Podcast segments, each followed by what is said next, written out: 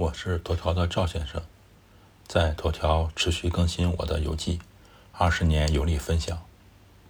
我和老婆是坐火车从卡尔斯鲁厄到维也纳，在好心的列车员提醒下，我们在维也纳西站下车。维也纳西站是维也纳最大的国铁车站，主要通往匈牙利、奥地利以及西欧和北欧城市。在火车站搭乘地铁 U 三线，就可以前往市中心的圣斯蒂芬大教堂。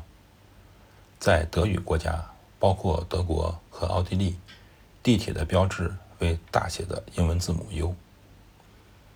我们订的酒店就在火车站旁边，步行三分钟。当时的想法就是第一次出国，尽量少换乘，能走路就尽量走，反正行李也不多。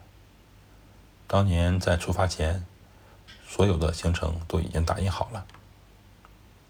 行李放酒店，我们就到了一个著名的地铁站。这个是德语，我也不会读。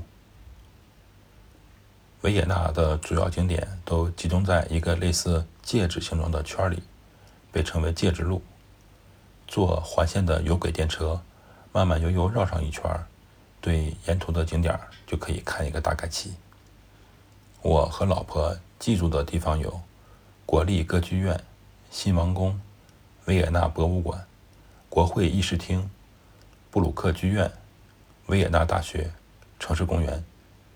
其他的地方是我和老婆步行去的。圣斯蒂芬教堂就在霍夫堡皇宫旁边，步行会经过西班牙皇家马术学校。皇宫前面是维也纳英雄广场。后续我会写到。其实绕过皇宫，就会看到教堂的彩色屋顶。在教堂顶部的小屋子里，可以欣赏维也纳绮丽风光。上面这张照片看起来有点奇怪，塔楼底部的颜色不一样，而且没有立体感。